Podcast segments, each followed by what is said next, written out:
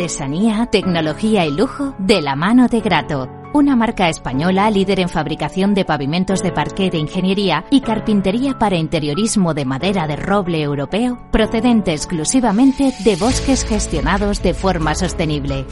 Grato te ofrece las mejores calidades para tus proyectos residenciales y hoteleros, fabricando tanto parqué de ingeniería como cocinas, puertas, armarios y muebles de baño con exclusivos diseños, siempre con trato directo de fábrica. Grato da vida a espacios en todos los rincones del mundo con productos sostenibles, duraderos, de alta calidad y personalizables.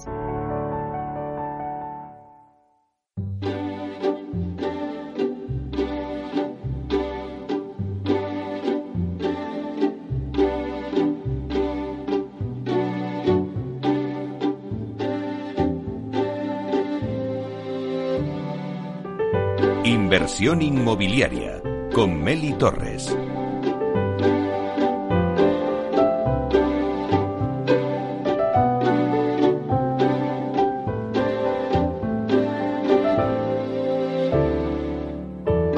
Comienza el debate. Bueno, pues esta sintonía que escuchamos nos anuncia el tiempo del debate y hoy vamos a analizar el mercado residencial de lujo.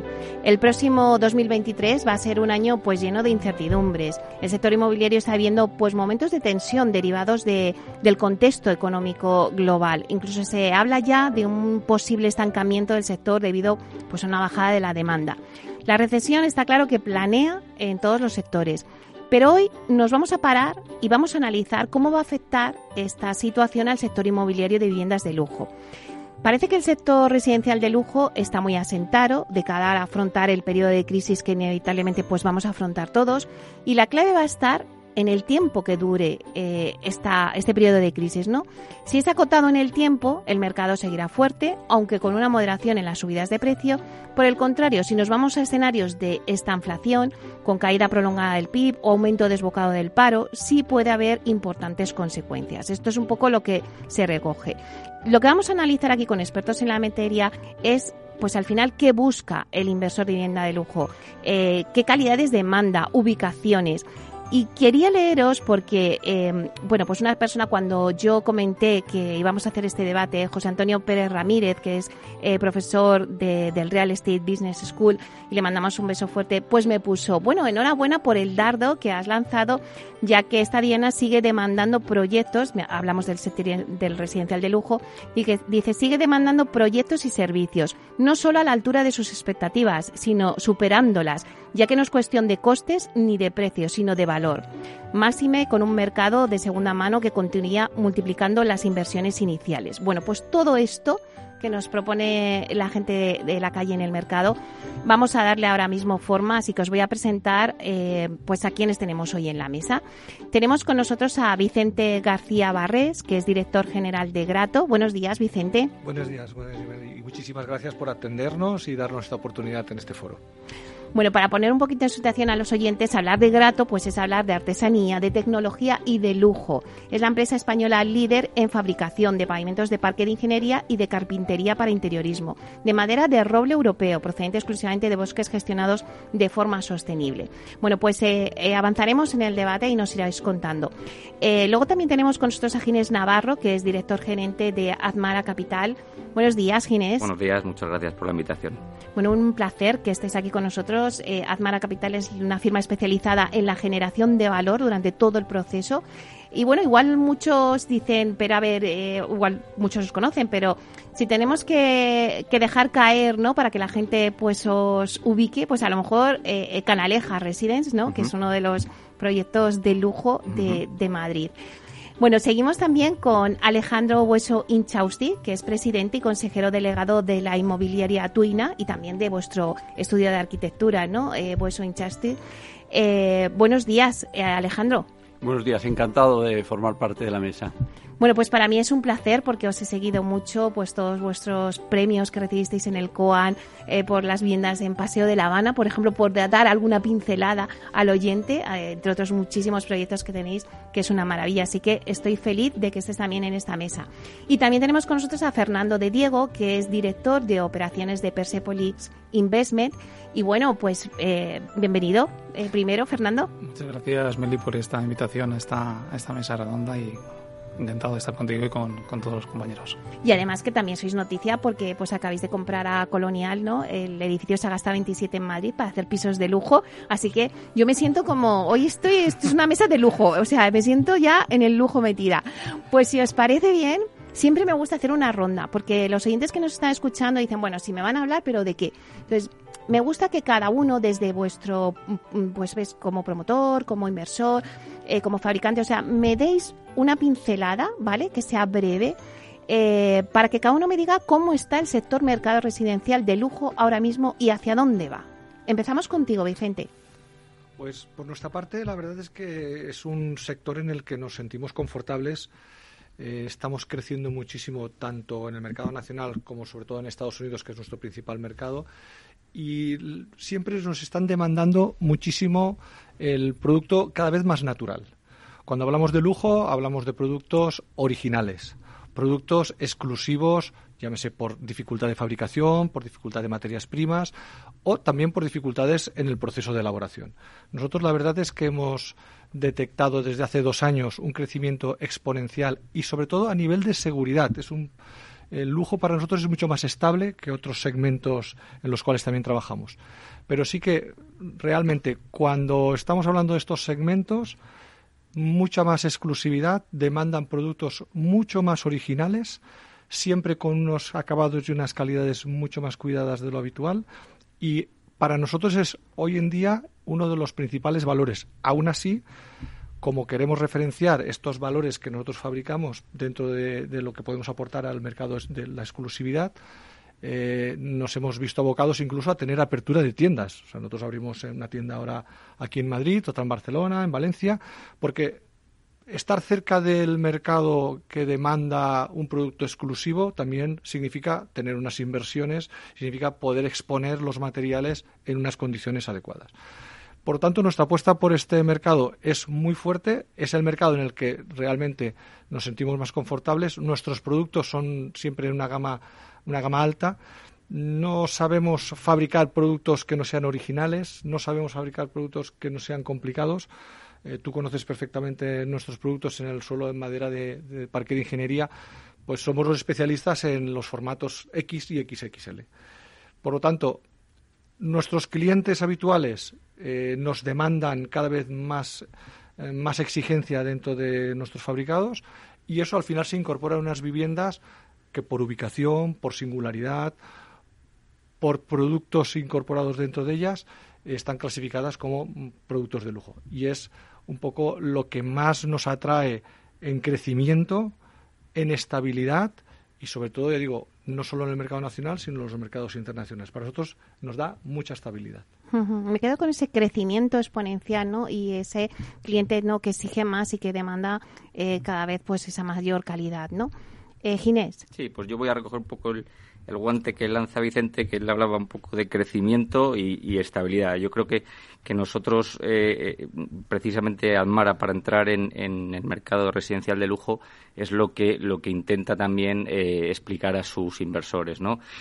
yo al final, al analizar el, residencial de lujo, me gusta separarlo en dos. Una cosa es residencial y luego otra cosa es lujo. ¿no? Oye, ¿por qué residencial?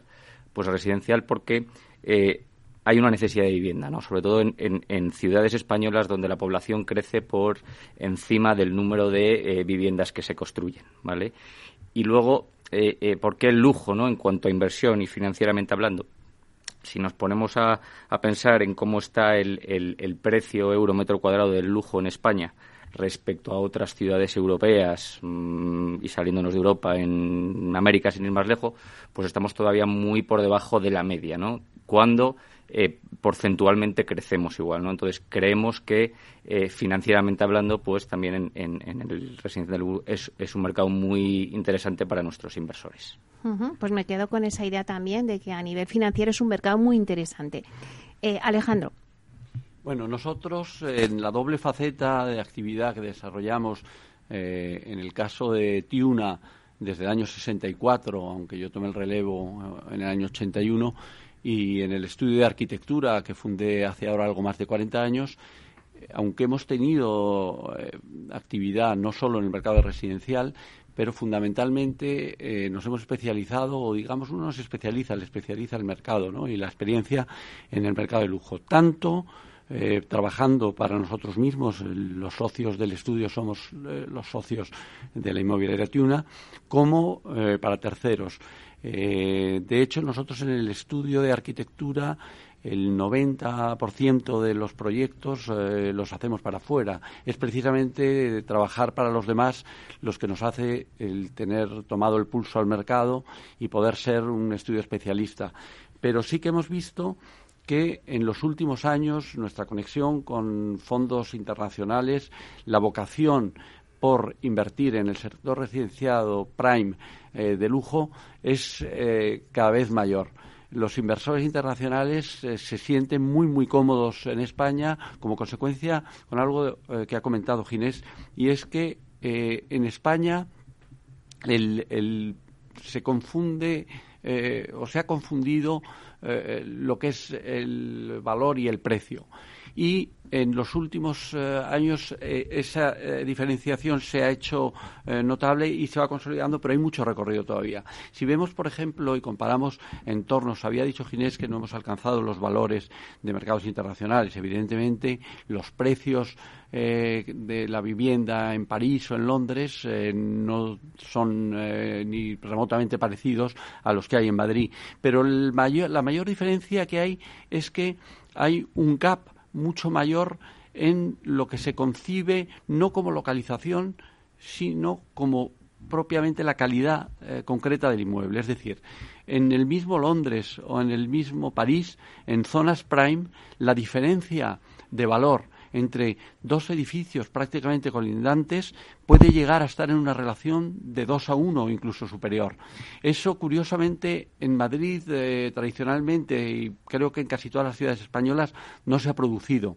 Pero poco a poco se ha ido eh, tomando eh, conciencia de que la habitabilidad, el lujo, la calidad espacial es un elemento diferencial que eh, sí que eh, se va eh, poco a poco distanciando. De hecho, estamos empezando a ver unos valores de, de, precio en el mercado que nunca habíamos conocido. Nosotros desde Tiuna fuimos los primeros mm. en los años 80 que vendimos viviendas por encima eh, de las 500.000 pesetas. Eh, fuimos los primeros que batimos el millón de pesetas por metro cuadrado.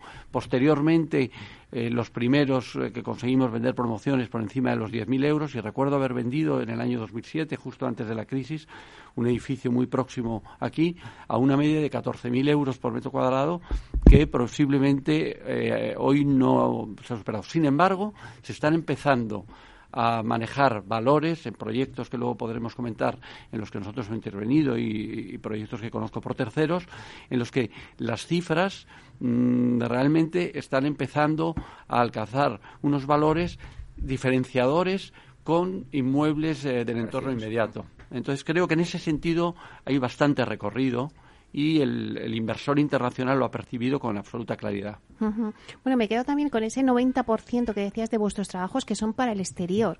Eso es un dato interesante. Eh, Fernando, ¿cuál sería tu, tu perspectiva de la situación que ahora mismo hay en el mercado residencial de lujo? Bueno, Meli, nosotros como desde Persepolis, que tenemos una trayectoria que efectivamente, retomando un poco lo que dice Ginés y Alejandro, ¿no?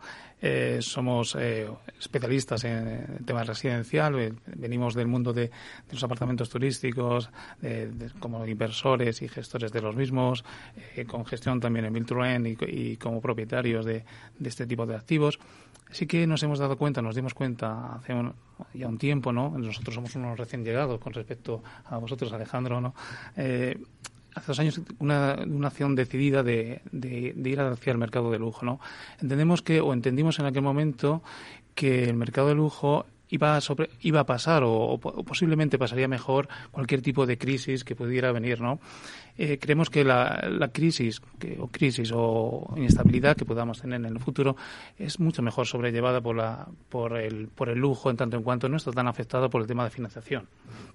Quiero decir, esto es un factor importante porque el, lujo, bueno, quiero decir, y si encima de esto le mezclamos el tema eh, dolarización, como digo, ¿no? O sea, quiero decir, si al final pensamos en el inversor y nosotros nos focalizamos en, buscar inversores, en, inversores o compradores, en este caso en Sudamérica o en América, en, Estados Unidos, eh, compañías dolarizadas hoy en día con el valor del dólar con respecto al euro, para ellos venir a, España es venir de rebajas, quiero decir. Entonces, si no tienes que no tienes que financiarte y tienes un precio que comparado con ellos, como bien decía Alejandro, hay un gap tremendo, pues ven nada más que una oportunidad en, en estos sectores. Esto nosotros lo, vimos porque también venimos de una cultura norteamericana con inversores norteamericanos, con lo cual esto lo tenemos eh, desde luego metido eh, en vena. ¿no? Entonces esto nos hace plantearnos que, que, ahí es donde queremos estar y es donde, donde ya, gracias a Dios, estamos, porque bueno, hemos ya formalizado recientemente una compra eh, en la calle Sagasta y tenemos ya señalizado otra operación, esta operación de 5.000 metros en, Sagasta, pero ya tenemos otra operación de 7.000 metros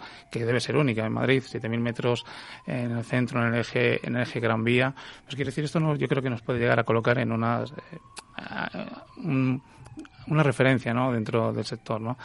Y cogiendo también lo que decía Ginés o sea, y, Vicente, el tema de la calidad, es fundamental para, para lo que nosotros percibimos como cliente objetivo, pero nosotros entendemos que la calidad no es suficiente. Para subir un punto más en ese nivel de, de cualificación del activo, creemos que si no hay amenities, eh, en este sentido, eh, que el inversor de fuera quiere un estándar y quieren unos, vienen unos estándares eh, distintos y esos estándares distintos requieren de, de, amenities, de, de, conceptos y conceptualizar de forma distinta los, los activos. es verdad lo que estáis diciendo. Bueno, hay mucho dinero que quiere venir de fuera y quiere venir aquí, pero claro, hay, hay producto aquí en España, porque decías, ¿no? O sea, pues vienen aquí eh, con el tema los americanos y dicen, bueno, esto es eh, de rebajas, pero bueno, pero hay productos realmente para comprar aquí. Son muchas preguntas las que me han comentado y me han traspasado que os las quiero poner encima de la mesa. Eh, fundamentalmente me preguntan cuáles son las razones por las que el inversor invierte en vivienda de lujo. Aquí hemos hablado por una cuestión financiera, también porque es una inversión segura, que decía antes Vicente, también por la inestabilidad que decía también eh, Ginés política en otros países, ¿no? Que al final, pues, oye, pues, pues mm, España reúne esos requisitos, eh, pero también está sobre la mesa esa escasez de oferta que hay de vivienda de lujo. Ahora ya, si queréis ir comentando un poquito estas, eh, pues si quienes queráis. Venga, Vicente. Bueno, eh, realmente escasez de oferta existe porque cuando hablamos de producto prime, pues todo el mundo buscamos principales ubicaciones, eh, los centros históricos de las ciudades están como están y la verdad es que escasez existe. Lo que ocurre es que en España tenemos mucha variedad para lujo. No es como otras, otros países donde no lo podemos dar. Aquí tenemos un lujo costa, hmm. todo el mundo hablamos de Marbella, podemos hablar de Mallorca, donde existe ese lujo vacacional, ese lujo donde la gente tiene su segunda residencia. Estamos hablando de operaciones y organizaciones como la Zagaleta, donde ya la gente no se va de vacaciones, son sus residencias europeas. Pero luego tenemos las grandes capitales. Madrid es un referente, Barcelona, Madrid son referentes que a nivel europeo todavía no están a los precios que un inversor encuentra en Milán, encuentra en Zúrich o encuentra en Londres. Por tanto, ese recorrido existe, pero también has dicho un efecto de llamada. Mucha, mucho inversor latinoamericano, también por el efecto también de idioma, cercanía, eh, ha llegado a las grandes capitales junto con el inversor nacional más el europeo y eso hace que la oferta que existe en el mercado no cubra actualmente todas las demandas. Por lo tanto, podemos tener un efecto inflacionario que en algunos casos ya se ha visto en algunas ciudades, pero también una exigencia. ¿Qué ocurre? Al final yo creo que también buscan más cosas cuando llegan a una gran ciudad. Buscan seguridad, buscan infraestructuras, buscan servicios sanitarios. todo esto en España hoy lo podemos dar como un marchamo de calidad. A partir de ahí, creo que, eh, y en la mesa tenemos principales colegas, se están poniendo mucha imaginación para que de edificios, edificios hoteleros, edificios de rehabilitación, podamos tener mucha más oferta, que podamos cubrir a estos principales inversores que entendemos que no van a dejar España en muchos años. ¿Estás de acuerdo? Sí, un poco, continuando un poco de lo que decía Vicente, coincido en, que al final mucha gente eh, asocia el lujo a, oye, el lujo está en el barrio de Salamanca. Oye, pues, pues no, no, necesariamente, ¿no? Yo creo que hay, hay ciudades eh, de España que han crecido mucho últimamente y que cuando la población crece, pues, oye, se generan oportunidades, ¿vale? Entonces, en, en ciudades que van creciendo, pues los barrios pues van demandando eh, diferentes eh, tipos de vivienda. Y por eso aunque hay una escasez de oportunidades pero sí que es un mundo lleno de oportunidades para que al final las oportunidades son también un poco de los valientes no pero pero sí que eh, en determinados barrios de, de Madrid donde anteriormente no había lujo pues oye de repente llega alguien hace una promoción de lujo y se vende perfectamente. Y entonces, en torno a esa promoción, empiezan a surgir eh, eh, competencia o, más promociones de lujo. ¿no? Entonces, sí que hay un efecto llamada que no, no, necesariamente está concentrada en algunos puntos muy concretos de Madrid, sino que, oye, que poco a poco eh, se va extendiendo por toda España. Alejandro. Bueno, centrándonos en la primera pregunta que tú has hecho, el deseo eh, por invertir en, un activo de lujo, yo creo que hay algo eh, que está presente en cualquier inversor y es eh, la vocación de poseer un activo tangible. Mm, evidentemente el mercado actual tiene una liquidez que no habíamos conocido y que no tiene precedentes pero independientemente de las experiencias de crisis financieras anteriores, la, vocación de poseer algo que puede utilizar, eh, que lo ve, eh, es determinante a la hora de despertar ese deseo para comprar algo. Si ese elemento, además, eh, tiene un potencial uso, como es en el caso de la ciudad de Madrid, porque habíamos hablado, y me parece interesante lo que ha hecho Vicente del lujo, pero hay que diferenciar dos fenómenos completamente distintos en la llamada y en la vocación Nada, Alejandro, es que te está diciendo, ay, nos vas a dejar con la miel en los labios. Espera, esos dos, ¿es hay que diferenciar entre esos dos? Nos vamos un momento, cogemos aire y nos lo cuentas. Perfecto.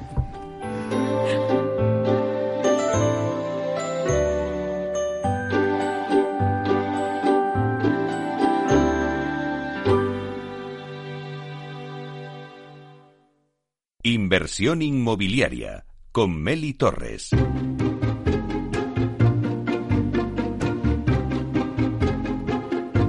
Bueno, pues seguimos con nuestro debate que tenemos sobre el mercado residencial de lujo. Voy a hacer un repaso rápido a la mesa que tenemos hoy con expertos en este, en este sector. Tenemos con nosotros a Vicente García Barrés, que es director general de Grato. También tenemos con nosotros a Ginés Navarro, que es director eh, gerente de Azmara Capital a Alejandro Bueso Inchausti, que es presidente y consejero delegado de la inmobiliaria Tuina y también del estudio de arquitectura Bueso Inchausti, y también a Fernando de Diego, que es director de operaciones de Persepolis Investment. Bueno, pues nos habíamos quedado contigo, Alejandro, que nos contaba esas dos diferencias. Sí, eh, quería decir que en el mercado de lujo abierto, eh, en las últimas décadas en España, habría que distinguir entre lo que es el mercado eh, europeo que está más eh, dirigido a la segunda residencia, que en muchos casos, como bien decía antes Vicente, se convierte en primera, en primera vivienda, vivienda de costa, vivienda, y se ha creado un nicho que ha crecido enormemente como consecuencia de eh, Madrid se ha convertido en la, en la capital de una comunidad de 500 millones de personas que comparten un idioma y eh, con una vocación eh, europea tremenda. Eh, eso ha puesto en valor el, mercado de lujo en Madrid y, al contrario de lo que pasa con el mercado de costa, se ha concentrado en unos barrios muy concretos. específicamente, antes comentaba Ginés, el barrio Salamanca ha, focalizado y ha disparado eh, los valores de, de, los suelos y, por lo tanto, el de las viviendas. Pero cuando hablábamos de escasez, efectivamente, con la enorme liquidez que hay eh, ahora mismo en el mercado, en España hay una contradicción enorme y es que hay muchos actores eh, dentro del mercado, tanto desde el punto de vista de los inversores, como de asset managers, como constructoras, eh, como estudios de arquitectura, también lamentablemente para, para el sector, eh, pero no hay la posibilidad de desarrollar la actividad por carencia de suelo.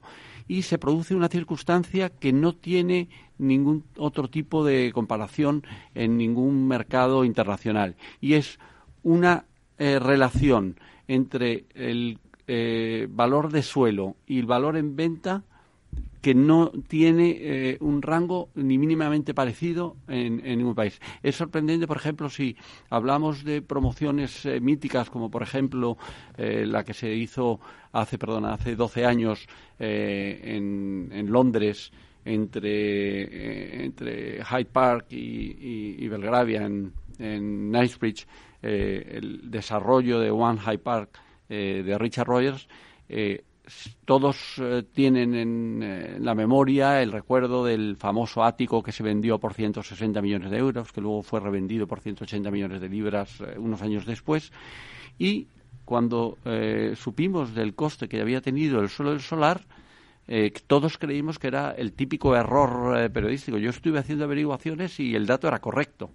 yo también participé como asesor con Peabody eh, eh, que es una, un fondo de O'Connor Capital Partners en Nueva York, y eh, quedé impresionado también de los precios a los que se vendía y el costo que tenía la repercusión del suelo.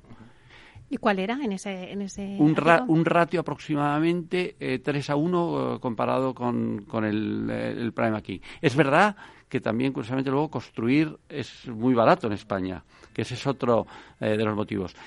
Pero eso ha devenido en una circunstancia eh, que ha viciado lo que es el entendimiento de lo que es eh, la vivienda de lujo. Como consecuencia de esa puja continua para la adquisición de los activos disponibles, que son pocos en el mercado, y como consecuencia también de que la accesibilidad a la vivienda en España eh, es difícil, mucho más difícil que en otros países. De hecho, hay, hay un rato interesante que es el ingreso eh, bruto medio relacionado, antes de impuestos familiar, eh, relacionado con el valor medio de la vivienda. Es decir, el cociente del valor medio de la vivienda dividido por el ingreso bruto antes de impuestos de la unidad familiar da un ratio que para que se entienda que hay un acceso razonable para la vivienda tiene que estar entre 3 y 4. En España, en este momento, estamos yo creo que en 8, pero hemos rozado en los 9. ¿Qué ha tenido eso como consecuencia? Que el, eh, el coste de la construcción eh, viene determinado eh, por el mercado y cuando la gente ha pagado mucho por el suelo, llega un momento en el que en lo único que puede restringir es la construcción. Y entonces cuando realmente supuestamente tenía que hacer un activo de lujo, mm, los números no se lo permitían. Pero eso afortunadamente está cambiando porque lo que decíamos antes, el mercado está diferenciando y está eh, entendiendo que el lujo hay que pagarlo y, se reconoce, ¿no? Fernando. Bueno, yo, por volver un poco al tema de, la escasez eh, de producto, efectivamente comparto con, con Ginés y con Vicente y con, Alejandro la, escasez de producto. Efectivamente, yo creo que viene principalmente, evidentemente, porque hay falta de materia prima, eso es evidente. Bueno, materia prima hay, lo que no hay es la, capacidad de transformarla. Eh, también empujado mucho por la presión internacional, y esto lo digo mucho porque la presión internacional hace mucho. O sea, para desde nuestro punto de vista, eh, España es la, es la Florida de, Europa y Miami es, o sea, Madrid es el Miami. De, entonces, quiero decir, sin, salvando las distancias y diferencias, pero la puerta de entrada para, para el mundo latinoamericano y ha pasado de ser el foco todo en Sudamérica, todo lo que era ir a tener la segunda vivienda en Miami, a ponerlo en, en Madrid. ¿no? Empezamos con venezolanos, colombianos y demás, y ahora estamos con la presión mexicana. ¿no? Entonces, yo creo que esto está empujando mucho a, esa, esa oferta y demanda. También eh, quiero decir, eh, también hay que pensar un poco también en la demanda nacional, que no, que no es tanta. quiero decir, la demanda nacional cuesta todavía, la demanda nacional le cuesta ver todavía que esos precios sean pagables. ¿Y por qué pago yo? Pues siempre pongo el ejemplo que digo, vamos a ver, en el barrio Salamanca en 10 años ha duplicado, 100%, hemos pasado de 6.000 a 12.000 de media. Es decir, eso la gente no lo entiende. Dice, pero ¿por qué? ¿no? ¿Y qué es debido a esta presión? Bueno, yo animaría a seguir, porque porque la presión de fuera va a hacer que esto siga subiendo. Entonces, con lo cual, quiero decir, estás en un momento perfecto para subirte porque porque porque estás ahí, porque estamos eh, también yo creo que el tema hotelero nos ha ayudado eh, en este sentido a colocar a Madrid dentro de, del ámbito internacional. El inversor europeo cuando ve los estándares Four Seasons, ven Mandarín, empiezan a ver que ya hay lujo. O sea, quiero decir, el lujo del extranjero tiene que entender que hay lujo. O sea, quiero decir, porque no es que Madrid está muy bien, es fantástico para pasar una semana, pero no, a lo mejor es el sitio para vivir, ¿no? Y cuando empieza a ver estos estándares ya empieza a plantearse que somos la 11, el número 11 a nivel mundial como, como polo de atracción de, de, de, inversores y bueno, yo creo que esto es un tema que, evidentemente empuja y a la presión por la, escasez de, producto, ¿no? Claro. Eh, un poco con Vicente, los dos colegas, y nosotros que somos una empresa exportadora, eh, a nivel de materiales, lo que comentaba Alejandro lo hemos, hemos vivido en directo. O sea, nosotros hemos tenido más facilidad de vender producto de gama alta eh, con edificios como el Waldorf Astoria, como el Crow Building, eh, como Hudson Yards en Nueva York. Y cuando hemos venido con estos materiales, en España nos ha costado muchísimo más, y ahora esa tendencia está cambiando, sobre todo por vuestros proyectos que estáis influenciándolos, que cuando los vendíamos en Estados Unidos. Entonces, abundando lo que tú comentabas, es cierto, al final se paga tanto por el suelo que luego las calidades que el cliente espera recibir en una ubicación y en un proyecto de, estos, de este calibre, pues sufren muchísimo. Cuando a nivel internacional nosotros estamos en grandísimos proyectos donde evidentemente las pieles interiores de los edificios y los acabados van acorde al precio final. No sufren, como aquí sí que han sufrido desde tiempos eh, antaños ese tipo de calidades. Eso también estamos viendo que está cambiando. La gente en el mercado de lujo está entendiendo que tiene que instalar artículos de verdadera categoría. Y eso nosotros lo notamos porque estamos en los dos mercados, el mercado de exportación y el mercado nacional. O sea que poco a poco el lujo también está entendiendo lo que en otros mercados están entregando en los acabados. Pero estás conmigo que es, es, contradictorio el hecho de que cuando se paga mucho por el suelo, uno podría pensar que dado que el suelo es tan costoso, es irrelevante el valor de la construcción. Máxime teniendo en cuenta que, para desgracia, las empresas constructoras, los márgenes con los que trabajan en España las empresas constructoras son incomparables a los que hay en el mercado internacional. De hecho, el elemento diferencial de Tuna durante muchos años fue que nosotros apostamos siempre por la calidad y jamás escatimamos en construir. Cuando la gente gastaba mil euros por metro cuadrado, nosotros gastábamos dos mil y lo hacíamos sabiendo que íbamos a retornar con creces ese incremento de inversión. Eh, cuando la gente empezó a gastar dos mil, nosotros probablemente gastábamos tres mil. Creo que poco a poco el mercado lo ha entendido porque tiene que haber, por otra parte, la percepción por parte del potencial comprador, eh, efectivamente, que lo, y lo pague. Lo, paga y lo exige. Pero también ha dicho antes Fernando, que me parece súper interesante, que ya no vale solamente con esa calidad, que ahora aquí se piden más amenities, ¿no? Eso es eh, la clave del valor diferencial, ¿no? sí, nosotros coincidimos perfectamente lo que dice Fernando. Nosotros, cualquier proyecto que miramos, siempre le buscamos que tenga algo diferencial respecto al resto. Entonces, mm, en Padilla pues tenemos eh, piscina, una zona común enorme. En Santa Engracia pues tenemos un rooftop de zonas comunes. Es decir, si no vemos la, la posibilidad de poner amenities, mm, vemos que eh, no vamos a ser capaces de dar un producto de lujo que hoy en día nuestros clientes nos lo están demandando. Entonces, coincido perfectamente con lo que dice Fernando. Fernando. Sí, bueno, es que para nosotros es clave. O sea, quiero decir. Vosotros en vuestras promociones ahora, por ejemplo, Sagasta o eso ya lo tenéis. Sí, justo. O sea, quiero decir todo el tema en Sagasta o la otra promoción que no puedo dar el nombre, pero que duplica la inversión. es en Madrid también. Sí, sí, estamos hablando de una, una compra de 50 millones en, en el eje Gran Vía, con lo cual Sí, quiero decir que esto, y, para nosotros es, es, crucial, o sea, no entender el lujo, o sea, efectivamente el lujo es la calidad, el lujo es la ubicación, por supuesto, el place, pero el lujo sin amenities para alguien que viene de fuera, principalmente, no es entendido. O sea, quiero decir, además cuando viene con unos estándares, vuelvo a decir, ya marcados de, de otro, de otro sitio, con lo cual eso, si no lo tienes, no, no, estás en, no estás en el lujo. Realmente, porque el lujo no es construyo, bueno, sí, pues construye bien, tengo buena calidad, pero tienes que dar un poco más, para, porque el lujo muchas veces se llama lujo, diría casi a, muchas cosas que no son lujo. ¿Dónde hay oportunidades? Seguro que hay muchos clientes que están diciendo. Antes, Vicente, has dicho, bueno, pues eh, tenemos mucha diversidad de tipologías aquí en España. Está el tema de la costa. O sea, ¿dónde ahora mismo hay oportunidades? Eh, muchos, hay mucha liquidez, como decíais antes, en el mercado. eh, el inversor que quiere invertir en, el sector residencial prime, ¿dónde hay esas oportunidades? Yo como ejemplo, sobre todo porque no está en, el día a día, nosotros eh, en Madrid realizamos la Gasca 99, eh, un, referente a nivel de, exclusividad y de lujo, con Rafael de la Hoz. Y ahora con Rafael de la Hoz estamos con un proyecto en Ordino, Principado de Andorra. Exclusividad, seguridad, montaña, eh, un proyecto de autor donde desde la cocina, las puertas, los suelos están diseñados por Rafael y nosotros tenemos la suerte de poder fabricarlo. Es ese efecto diferenciado y son esos ejemplos donde la gente no piensa que hay lujo. Hay lujo en la zona montaña, hay lujo en las zonas ciudades y hay lujo en las zonas de costa. Por lo tanto, yo creo que tenemos una diversidad como país que muchos otros países no pueden disponer. Por lo tanto, creo que tenemos un abanico todavía mucho por abrir, eh, mucho por explorar, no solo, como decía Ginés, eh, las almendras centrales de las ciudades, sino costas que tienen vistas maravillosas, irrepetibles para un mercado eh, europeo cuando lo, visitan, zonas donde tienen unos servicios eh, sociosanitarios que en muchas ocasiones son muy demandados, gastronomía, infraestructuras, tener eh, una zona de lujo con un aeropuerto internacional lejos no es viable en España esas infraestructuras existen. Por lo tanto, yo creo que tenemos muchos condicionantes que superan en oferta con posibilidades a otros mercados que también ofrecen lujo. Ya digo, uno de los ejemplos es Principado de Andorra en Ordino. Un ejemplo claro. Sí, al final eh, es la eterna pregunta, ¿no? ¿Dónde hay oportunidades? Nosotros siempre decimos que que las oportunidades no están bajas el ascensor y te encuentras la oportunidad, ¿no? Las oportunidades hay que trabajarlas mucho, ¿no? ¿Y cómo se trabaja mucho?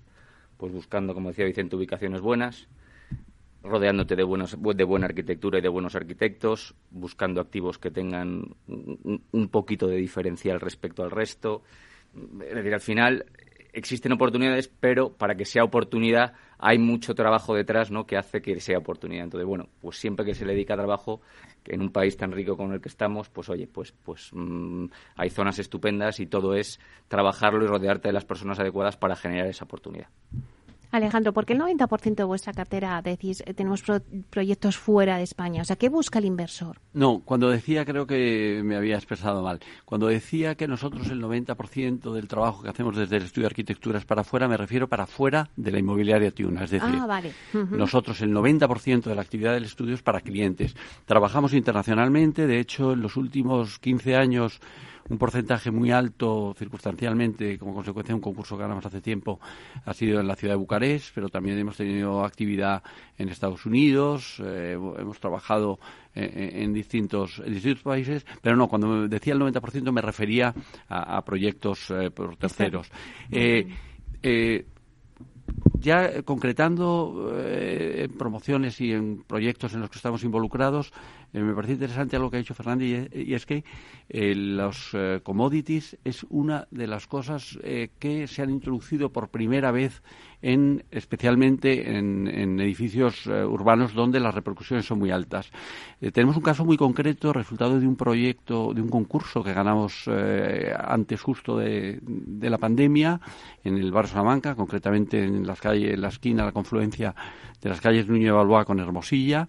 Fue un proyecto que inicialmente eh, estaba eh, dirigido conceptualmente al mercado y al cliente nacional, y eh, el número de unidades de vivienda, nosotros intentamos convencer a quien nos encargó el proyecto que hicieran menos unidades eh, viviendas de mayor tamaño, pero evidentemente con las repercusiones que pagan, eh, que se pagan, el hacer eh, destinar edificabilidad a las commodities es una decisión difícil de tomar por falta de persona. Para nuestra sorpresa, el activo ha cambiado de manos, completamente Blason que, con el que habéis trabajado, me consta, alguno de vosotros, ha tenido una visión completamente innovadora, eh, y eh, ha eh, cambiado completamente el concepto del proyecto. Hemos diseñado un, proyecto totalmente nuevo desde origen y, para nuestra sorpresa, el primer mandato fue reducir el número de unidades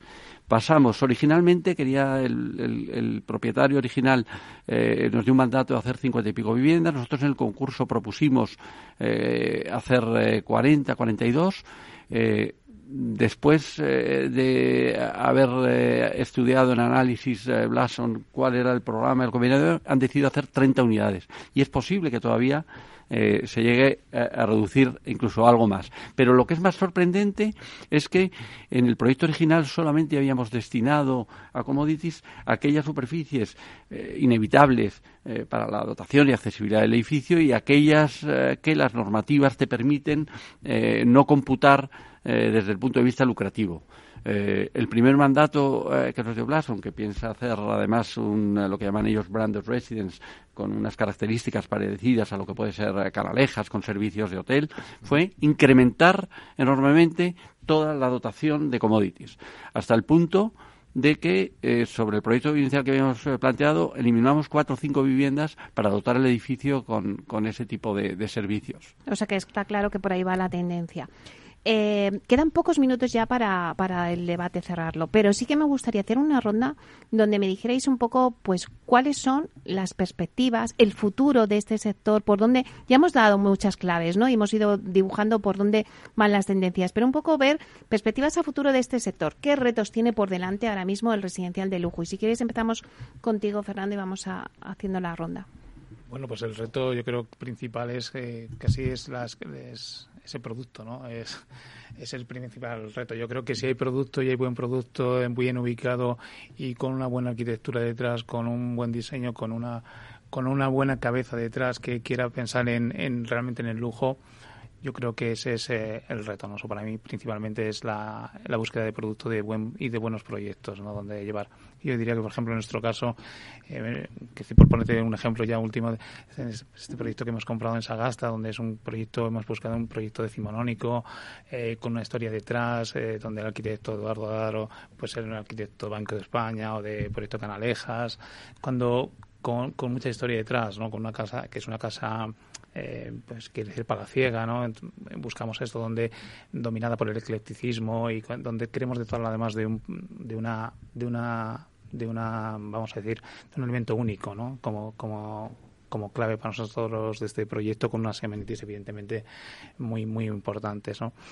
Y bueno, volver. El, para mí la clave es la escasez de producto, buscar producto, buscar buena ubicación y, dotar a, ese buen producto de unos buenos servicios. Y por ejemplo, este proyecto, eh, los precios a los que puede salir, horquilla más que nada para situarnos. esto es, un debate que tenemos también interno, está muy bien porque está muy bien traído y es difícil de decir porque porque un poco retomando lo que decía Alejandro, justo nosotros estamos haciendo ese viaje de ida y vuelta, ¿no? El tamaño, ¿no? El tamaño y el tamaño estamos pensando en si el tamaño de las unidades debe ser uno u otro, ¿no? Estamos pensando a qué público queremos exactamente dirigirnos, estamos haciendo una estrategia muy clara de a quién queremos ir y cómo queremos ir y, y el tamaño de las unidades va también va a condicionar mucho ese, ese precio de salida, ¿no? Entendiendo que los programas de las de las de las piezas de las de las unidades pues tienen que ser distintos si está enfocado a un público de internacional o más nacional o un mix, ¿no? Bueno, pues seguimos un poco con la ronda. Eh, conclusiones y perspectivas del sector, Vicente. Yo creo que las, las, perspectivas son muy buenas, pero tenemos que hacer las cosas bien hechas. Eh, como mis colegas me comentan, la escasez es, es, importante, pero también es importante el que lo que realicemos tenga una marca y que realmente tenga un lujo detrás que se pueda percibir por el cliente. Eh, para nosotros es importante, cuando hablamos de exclusividad, que el cliente la aprecie, que el cliente tenga también unos, unos componentes de seguridad, de que marca España para el cliente inversor sea un marchamo de calidad y sobre todo que unido a sobre todo los grandes proyectos que los colegas están realizando, las buenas ubicaciones, las buenas infraestructuras que tenemos, entendemos que las perspectivas de futuro del sector del lujo son muy, muy, muy buenas. Muy bien. Eh, Ginés, ¿cuáles serían las perspectivas? Coincido con Vicente. Un poco como conclusión, a día de hoy el mercado residencial de lujo está funcionando bien en Madrid. Nosotros un poco también como ejemplo eh, tenemos detrás inversores españoles, tenemos detrás inversores europeos que vienen de Alemania, tenemos detrás también inversores mexicanos, es decir, eh, desde todas las partes del mundo están llegando a Madrid inversores, ¿no? Con lo cual eh, eso explica que hoy funciona. ¿Cuál es el reto? Pues un poco lo que todos hemos hablado, ¿no? Que entre todos sepamos, seamos capaces de a través del buen trabajo, de rodearnos bien, de la buena arquitectura, de la buena construcción, pues de generar oportunidades para seguir manteniendo que el inversor extranjero siga invirtiendo aquí, España, aquí en España y nos permita también pues, pues, pues a los españoles pues hacer eh, ciudades mejores. Y por último, Alejandro.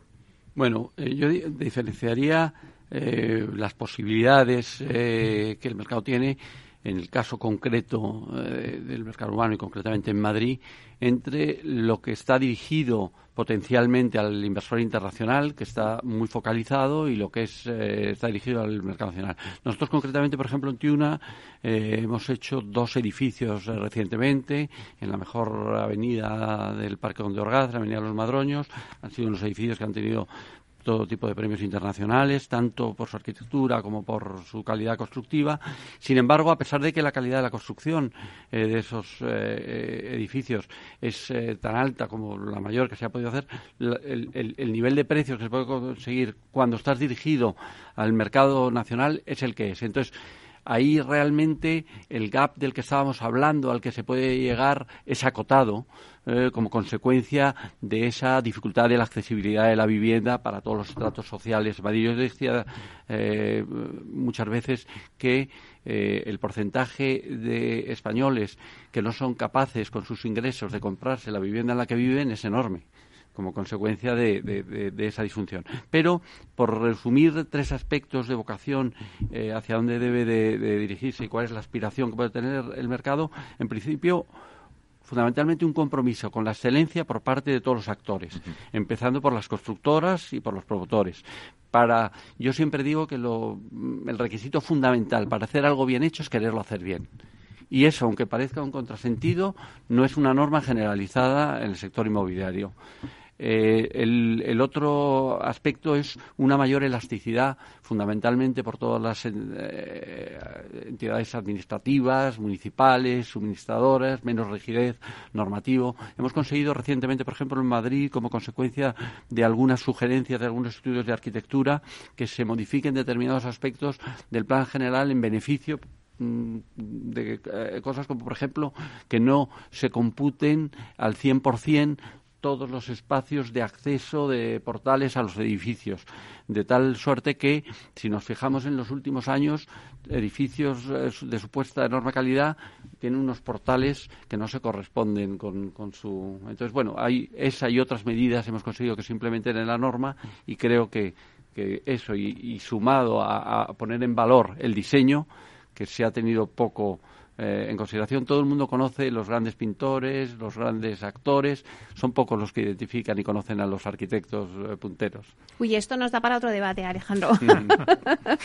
bueno, pues eh, ya acabamos el debate aquí, lo cerramos aquí, aunque quedan muchas cosas en el tintero que podemos seguir tocando en próximos debates. Muchísimas gracias a Vicente García Barres, director general de Grato. Gracias, Vicente, por estar aquí.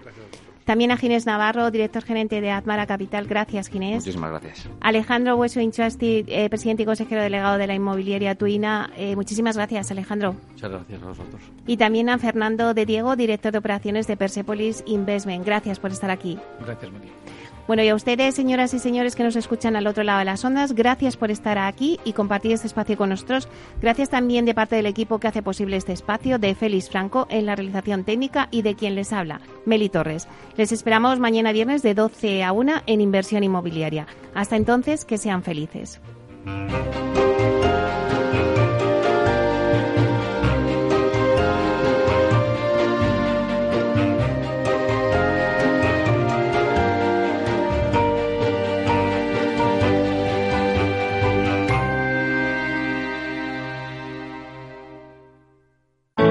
Artesanía, tecnología y lujo de la mano de Grato. Una marca española líder en fabricación de pavimentos de parqué de ingeniería y carpintería para interiorismo de madera de roble europeo, procedente exclusivamente de bosques gestionados de forma sostenible. Grato te ofrece las mejores calidades para tus proyectos residenciales y hoteleros, fabricando tanto parqué de ingeniería como cocinas, puertas, armarios y muebles de baño con exclusivos diseños, siempre con trato directo de fábrica. Grato da vida a espacios en todos los rincones del mundo con productos sostenibles, duraderos, de alta calidad y personalizables.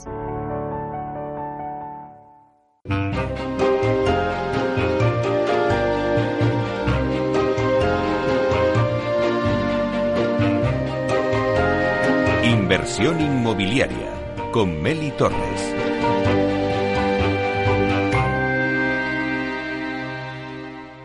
Neynor Homes les ha ofrecido inversión inmobiliaria con Meli Torres. Neynor Homes presenta Inversión Inmobiliaria, cada jueves de 10.30 a 13 horas en Capital Radio, un espacio donde se darán las claves para realizar la mejor inversión en inmuebles y sacar la mayor rentabilidad a sus propiedades. No se pierda su cita inmobiliaria de la semana en Capital Radio.